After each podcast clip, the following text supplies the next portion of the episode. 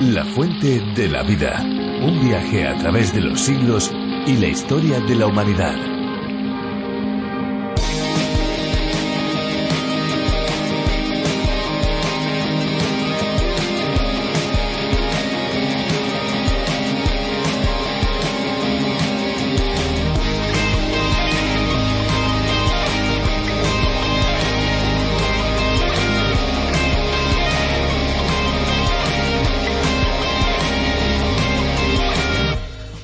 Hidratación adecuada es esencial para los deportes y también para la industria del ocio. Por eso es que existen fuentes de agua en los gimnasios que son ideales para ofrecer a sus asistentes un acceso conveniente a agua fría, recién filtrada y de gran sabor, animando así al uso continuado de sus instalaciones. Es muy importante que la fuente de agua disponga de suministros de fácil acceso, ya que asegurará que las personas puedan entrenar durante más tiempo y garantizará mucho mejor el uso y disfrute de las instalaciones que se le ofrecen.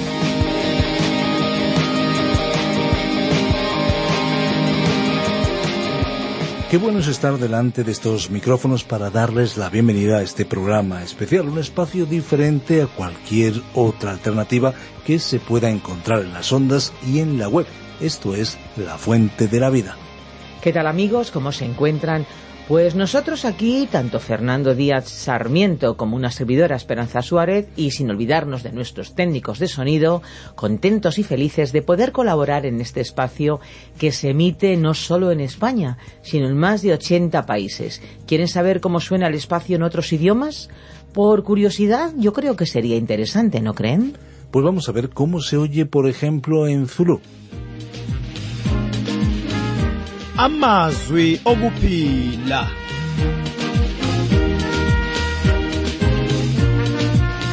Yebo umbhalo wesihlabelelo uthi uNkulunkulu wathumela izwi lakhe wabaphilisa abantu bakhe ngalo. Lezi ke mntakababa zifundo zeBhayibheli ozethulelwa ngabakwa Trans World Radio. ¿Se dan cuenta? Es increíble y al mismo tiempo fascinante cómo la palabra de Dios puede llegar a personas en más de 100 idiomas y dialectos diferentes. Y es que la fuente de la vida, a través de la Biblia, es un estudio bíblico en audio que lleva al oyente en un recorrido fascinante por toda la Biblia en un periodo de cinco años. Se puede comenzar este viaje en cualquier etapa. Sí, sí, han oído bien. Cinco años. Cuando terminamos con Apocalipsis, volvemos a comenzar de nuevo con Génesis. El oyente que se queda con nosotros por los cinco años no perderá ninguna parte de la Biblia porque seguimos una ruta fija alternando entre el Antiguo Testamento y el Nuevo Testamento. Así que esperamos amigos que nos acompañen durante todo este tiempo. Efectivamente, esto es a lo que se refiere en las ondas, en la frecuencia modulada, porque en Internet pueden saltar al libro que ustedes desean con un solo clic. La Fuente de la Vida es un espacio que Virgilio Bagnoni, profesor de Biblia, adaptó del contenido original del doctor John Vernon McGee. A través de la Biblia es un programa que ofrece la posibilidad de que nuestros oyentes llenen y respondan a sus inquietudes más profundas con la palabra de Dios y al mismo tiempo puedan satisfacer la sed espiritual que todos como seres humanos tenemos. Una posibilidad que está a su alcance es que si desean tener todos los estudios y reflexiones, pueden solicitar el USB que hemos preparado para aquellos amigos que lo quieran tener. Es una extraordinaria herramienta para poder estudiar la palabra de Dios solo o bien, por ejemplo, con un grupo de amigos. Efectivamente, una herramienta de crecimiento y formación para aquellos que quieran acercarse a la palabra de Dios de manera sistemática. Para acceder a ese USB deben comunicarse al 601-203-265. Muy bien amigos, pues vamos a escuchar la canción que hoy hemos seleccionado para cada uno de ustedes. Disfrútenla.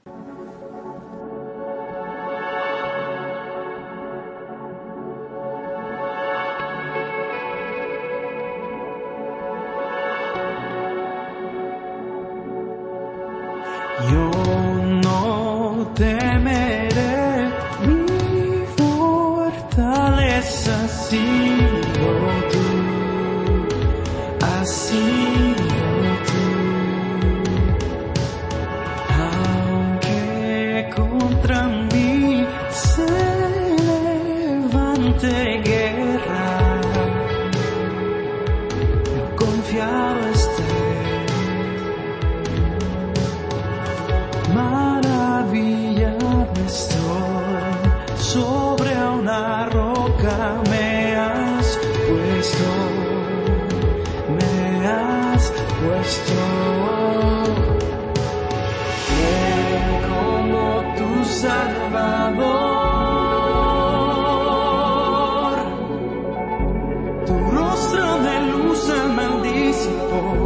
tu rostro de luz, brillas en mi interior.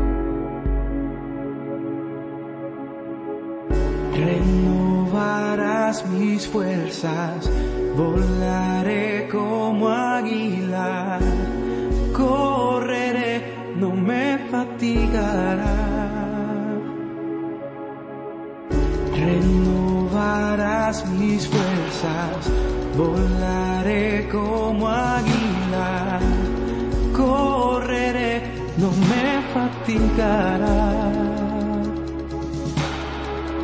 Renovarás mis fuerzas, volaré como águila.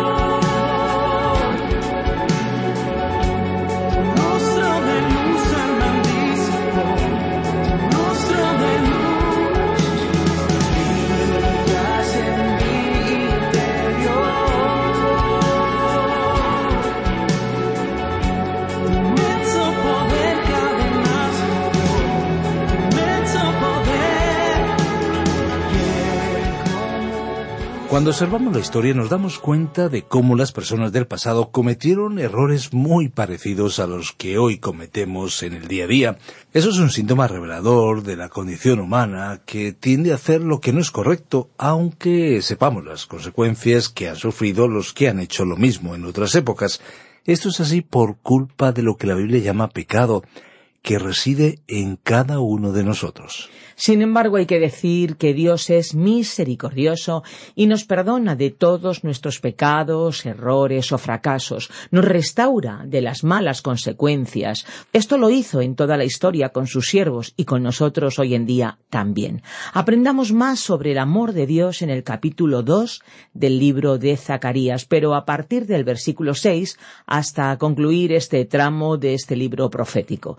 Así que bueno, pues vamos a ir rápidamente a la reflexión pero antes recuerden nuestro número de WhatsApp 601 20 32 65 601 20 32 65. Volvemos al finalizar la reflexión para darles otras vías de comunicación con la fuente de la vida. La fuente de la vida. Zacarías capítulo 2 versículos 6 al 13. Continuamos hoy, estimado oyente, nuestro recorrido por el libro del profeta Zacarías. Nos situamos nuevamente en el capítulo dos, retomando la sección en la cual se menciona a un varón que con un cordel o vara se dirigía a tomar las medidas de la ciudad de Jerusalén. Esta visión fue dada al profeta Zacarías para indicar que Dios tenía planes para esta ciudad, actuando a favor de sus habitantes como del templo del Señor que estaba situado allí. Y aunque esta profecía tenía una aplicación local, su cumplimiento perfecto solo tendría lugar en el futuro, al inicio del reino de Dios, el reino que durará mil años y solo comenzará cuando Jesús regrese en la llamada segunda venida. Solo entonces esta profecía se cumplirá completamente. Dios tiene un propósito con Israel y nada, ni nadie podrán impedirlo. Ni sus enemigos, ni las guerras, ni la política, ni cualquier factor humano. Sin embargo, parece lógico que los israelitas del tiempo de Zacarías pensasen que Dios les había abandonado. Sus circunstancias parecían contradecir cualquier profecía respecto al engrandecimiento del pueblo de Israel. Por aquel entonces, objetivamente, Israel no era más que un reino dividido, devastado, y su pueblo había quedado reducido a la esclavitud. Pero Dios quería que los israelitas supieran que él no sólo no los había abandonado, sino que tenía la determinación de cumplir su propósito eterno en ellos y en su nación, Israel. Aunque estas profecías aluden directamente a la nación de Israel, encontramos en ellas, sin embargo, grandes principios perfectamente válidos para todos nosotros. Estos principios y promesas recorren toda la Biblia de comienzo a fin, desde el Génesis hasta el Apocalipsis, siendo especialmente visibles en los libros del Nuevo Testamento. Si observamos la historia a través de las miles de profecías bíblicas, podremos constatar cómo algunas han sido cumplidas ya en el pasado, mientras que otras, en cambio, se cumplirán en el futuro. Veamos ahora lo que nos dice el versículo cinco de este capítulo dos de Zacarías. Yo seré para ella, dice el Señor, muro de fuego en derredor, y para gloria estaré en medio de ella. Por medio de estas palabras, Dios estaba prometiendo que no sólo sería una protección alrededor de la ciudad, sino que además estaría en medio de ella. Es decir, que la gloria, o Sekinak, volvería a estar en el templo de Jerusalén, aunque esta promesa no ha sido cumplida durante aquellos días, sino que lo será más adelante, en un futuro. Si miramos hacia atrás en la historia bíblica, Dios está reafirmando la misma promesa que le hizo a Abraham después de haber librado a Lot. Dios le dijo, Yo soy tu escudo, yo soy tu protección. Sin embargo, Abraham tenía temor en la batalla, dado que estaba seguro de que su vida se hallaba en peligro. Entonces Dios le prometió, Yo soy tu escudo. Dios le estaba diciendo que Él le iba a proteger. Y en el capítulo quince de Génesis, versículo uno, leemos No temas, Abraham, yo soy tu escudo, y tu galardón será sobremanera grande. Esto significa esencialmente que Dios cumplirá todo aquello que Él ha prometido, y eso es lo que ahora en esta situación ante Zacarías estaba afirmando a esta ciudad. Te seré la gloria en medio de la ciudad. ¿Cuándo tendrá esta profecía pleno cumplimiento?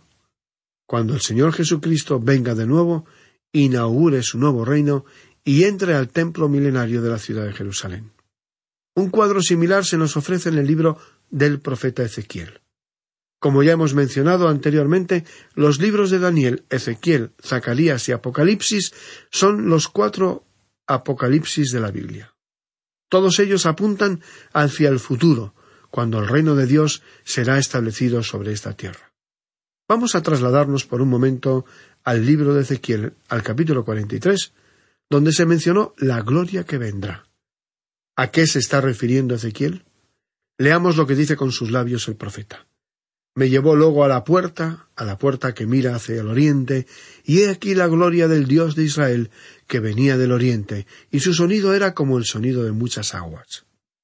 Estas palabras aluden a la segunda venida del Señor Jesús, al regreso prometido del Mesías al templo. La profecía afirmó que Él vendrá del oriente, y hoy día cualquier turista observador verá cómo esta prominente puerta está clausurada y rodeada de miles de tumbas, algunas musulmanas, pero la mayoría judías, poblando el valle de Hebrón y llegando hasta la ladera del monte de los olivos. ¿Por qué tantos hebreos han tenido sepultura en este lugar? Porque creen que serán resucitados cuando se cumpla esta profecía y estarán presentes cuando el Mesías venga de nuevo y cruce esta puerta en Jerusalén. Continuamos unos instantes más en el libro de Ezequiel en el capítulo 43 y versículos 2 al 7. Y la tierra resplandecía a causa de su gloria, y el aspecto de lo que vi era como una visión, como aquella visión que vi cuando vine para destruir la ciudad. Y las visiones eran como la visión que vi junto al río Quebar, y me postré sobre mi rostro. Y la gloria del Señor entró en la casa por la vía de la puerta que daba al oriente y me alzó el espíritu, y me llevó al atrio interior, y he aquí que la gloria del Señor llenó la casa. Y oí uno que me hablaba desde la casa. Y un varón estaba junto a mí y me dijo Hijo de hombre, este es el lugar de mi trono, el lugar donde posaré las plantas de mis pies, en el cual habitaré entre los hijos de Israel para siempre. Fíjese ahora en las últimas palabras mencionadas, para siempre. Y como bien sabemos, esta no es una profecía que se haya cumplido hasta el día de hoy, sino que lo será cuando el Señor Jesucristo venga de nuevo y establezca su reino en la tierra. El versículo siete de Ezequiel continúa diciendo Y nunca más profanará la casa de Israel mi santo nombre, ni ellos, ni sus reyes, con sus fornicaciones, ni con los cuerpos muertos de sus reyes en sus lugares altos. Ahora, volviendo una vez más a Zacarías, leamos los versículos cinco y seis. Yo seré para ella, dice el Señor, muro de fuego en derredor, y para gloria estaré en medio de ella. Eh, eh, huid de la tierra del norte, dice el Señor, pues por los cuatro vientos de los cielos os esparcí, dice el Señor.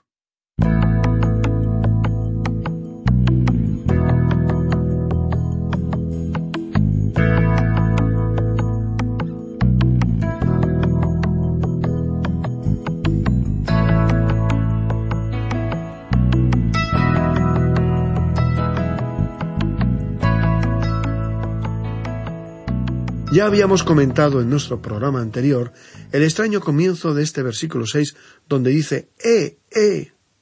como deseando llamar la atención específicamente hacia el hecho de que Dios quería que los oyentes prestasen toda su atención.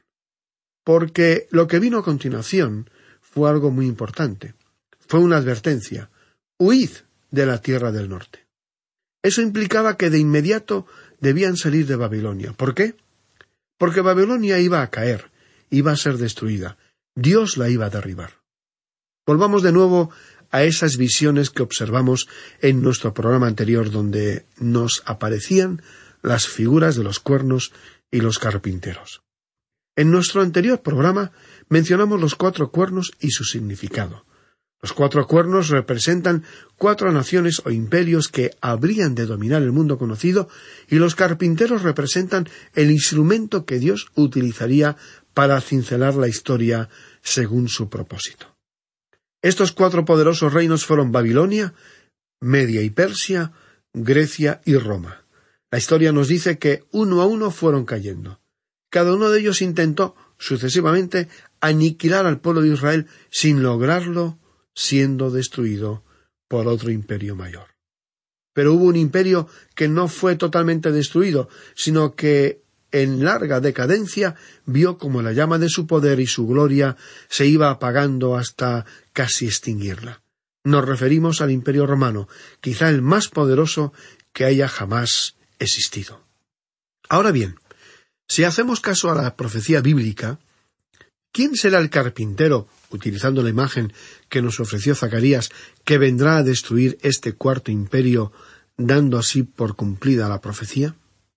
Aunque entra dentro de lo interpretable, es muy posible que este cuarto imperio, el romano, vaya a ser levantado de nuevo, renaciendo de sus propias cenizas. Tan poderoso y fabuloso será este nuevo imperio que sólo podrá ser destruido por el mismo Señor Jesucristo cuando Él retorne a este mundo. Jesús, el carpintero de Nazaret. Y Él es el hombre, con el cordel o vara de medir, al cual se refiere Zacarías y que se enfrentará al llamado anticristo, estableciendo finalmente, y con su victoria, el reino de Dios en la tierra que durará por mil años. Sigamos ahora avanzando con el versículo seis del capítulo dos de Zacarías. Eh, eh, huid de la tierra del norte, dice el Señor, pues por los cuatro vientos de los cielos os esparcí, dice el Señor.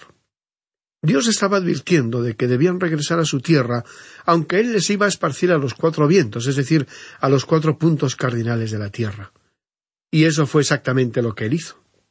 Ahora en el versículo siete dice Oh Sión, la que moras con la hija de Babilonia, escápate. Y continúa en el versículo ocho porque así ha dicho el Señor de los ejércitos. Tras la gloria me enviará Él a las naciones que os despojaron, porque el que os toca, toca a la niña de su ojo. Fijemos por un momento nuestra atención en esta expresión bastante fuera de lo común, y que sólo se repite en las Escrituras en dos ocasiones más, porque el que os toca, toca a la niña de su ojo. ¿Qué quiere decir esta curiosísima expresión? Un oftalmólogo nos diría que nuestro ojo es similar a una cámara de fotos, capta las imágenes del mundo externo para que nuestro cerebro las interprete y darnos lo que conocemos como visión. La pupila, conocida popularmente como la niña del ojo, es el círculo negro en el centro del iris, la parte de color negro, color miel, azul o verde. Su función es la del diafragma, que al igual que en una cámara de fotos, regula la entrada de luz al ojo y se contrae con mucha luz o se dilata en la oscuridad. La niña del ojo es, así, algo muy delicado y muy sensible a cualquier estímulo, especialmente a uno desagradable como puede ser el tacto. Pocas cosas producen tanto dolor como que alguien nos meta el dedo en nuestros ojos.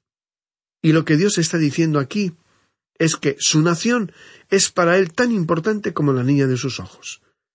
Dios nunca estará ciego o insensible hacia la niña de sus ojos. Más adelante, en el versículo nueve leemos Porque he aquí yo alzo mi mano sobre ellos, y serán despojo a sus siervos, y sabréis que el Señor de los ejércitos me envió. Por medio de estas palabras, los judíos iban a recibir la confirmación de que había sido el mismo Dios el que había enviado al profeta Zacarías. Veamos ahora lo que nos dice el versículo diez. Canta y alégrate, hija de Sión, porque he aquí vengo y moraré en medio de ti, ha dicho el Señor. Él está prometiendo a la hija de Sión, que es Israel, que morará en medio de ella, lo cual debería ser motivo de alegría y orgullo para el pueblo de Israel. Continuando en los versículos once y doce, leemos Y se unirán muchas naciones al Señor en aquel día, y me serán por pueblo y moraré en medio de ti, y entonces conocerás que el Señor de los ejércitos me ha enviado a ti. Y el Señor poseerá a Judá su heredad en la tierra santa, y escogerá aún a Jerusalén. ¿A qué se refirieron estas palabras? La profecía avanza el hecho histórico de que Israel siempre estaría rodeada de naciones enemigas, y que en un futuro éstas formarían una coalición para destruir a Israel. Pero entonces de alguna manera, el Señor de los ejércitos será su protector y habitará en medio de su pueblo, y el Señor poseerá a Judá su heredad. Dios estaba afirmando aquí que Él va a poseerlos como su heredad. Y dice en el versículo doce y escogerá aún a Jerusalén. Lo cual parece indicar que en aquel momento aún no la había escogido, pero avanza el hecho de que en algún otro momento, en el futuro, sí lo haría. Viajemos por un instante al libro de Isaías, capítulo dos, versículos dos y tres. Acontecerá en lo postrero de los tiempos, que será confirmado el monte de la casa del Señor como cabeza de los montes, y será exaltado sobre los collados, y correrán a él todas las naciones, y vendrán muchos pueblos, y dirán Venid, y subamos al monte del Señor, a la casa del Dios de Jacob, y nos enseñará sus caminos, y caminaremos por sus sendas, porque de Sión saldrá la ley, y de Jerusalén la palabra del Señor. Resulta evidente pensar que estas palabras no se han cumplido aún, y que se refieren más bien al milenio venidero en el que Jesucristo reinará sobre toda la tierra. Veamos ahora lo que nos dicen los versículos doce y trece del capítulo dos de Zacarías. Y el Señor poseerá a Judá su heredad en la tierra santa, y escogerá a una Jerusalén. Calle toda carne delante del Señor, porque Él se ha levantado de su santa morada. En aquel día, cuando Él regrese como rey conquistador, toda la tierra quedará sumida en un colosal silencio. Podemos imaginar, estimado amigo, el efecto motivador y reconfortante que estas maravillosas palabras habrán causado en el corazón de los oyentes de Zacarías. Estas palabras de esperanza y aliento para el futuro habrán alegrado los tristes corazones de los contemporáneos del profeta pero también pueden servirnos de aliento para nosotros hoy en día, porque Dios tiene un plan y un propósito para cada uno de nosotros, y Él está obrando en su vida y en la mía de manera imperceptible o evidente. Porque, como escribió el apóstol Pablo a la iglesia de los filipenses, Dios es el que en vosotros produce así el querer como el hacer por su buena voluntad. Estimado amigo que nos está escuchando, queremos transmitirle nuestro deseo de que hoy puede andar con Él, yendo en la misma dirección a la que Él se dirige, y porque Él dirige toda la historia. Bien, nos detenemos aquí por hoy. Continuaremos, si Dios quiere, en nuestro próximo programa y confiamos que usted nos honrará de nuevo con su atención.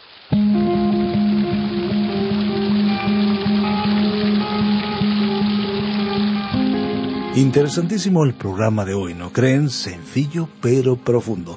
Sin duda ha sido un tiempo muy bien invertido, un tiempo que agradecemos que lo hayan pasado junto a nosotros y por supuesto damos gracias de todo corazón a aquellos que nos ayudan para que este programa llegue hasta donde usted se encuentra. Si alguno quiere volver a escuchar este espacio o tal vez programas anteriores, lo pueden hacer en nuestra web, lafuentedelavida.com o bien en la aplicación La Fuente de la Vida que también se puede encontrar con el nombre de A través de la Biblia. Nuestras vías de comunicación más inmediatas son el teléfono 91 422 0524, recuerden 91 422 0524 y el WhatsApp, el 601 203 265. Recibimos sus mensajes de texto y de voz. Y si desean enviarnos un correo electrónico lo pueden hacer a la dirección info arroba radioencuentro.net y también info arroba lafuentedelavida.com. Si les ha gustado, si les ha interesado el espacio de hoy, estamos seguros que volverán en el próximo. Pero si no les hubiera gustado, nuestra sugerencia es que vuelvan en el próximo, porque en cualquier momento vamos a sorprenderles. Así que para aquellos que son asiduos, les recordamos que este es un medio para poder llegar a sus amigos y familiares con el mensaje de la Biblia. Aproveche esta herramienta, comparta en sus redes sociales. Recuerden, la fuente de la vida es una fuente de agua viva que nunca se agota beba de ella.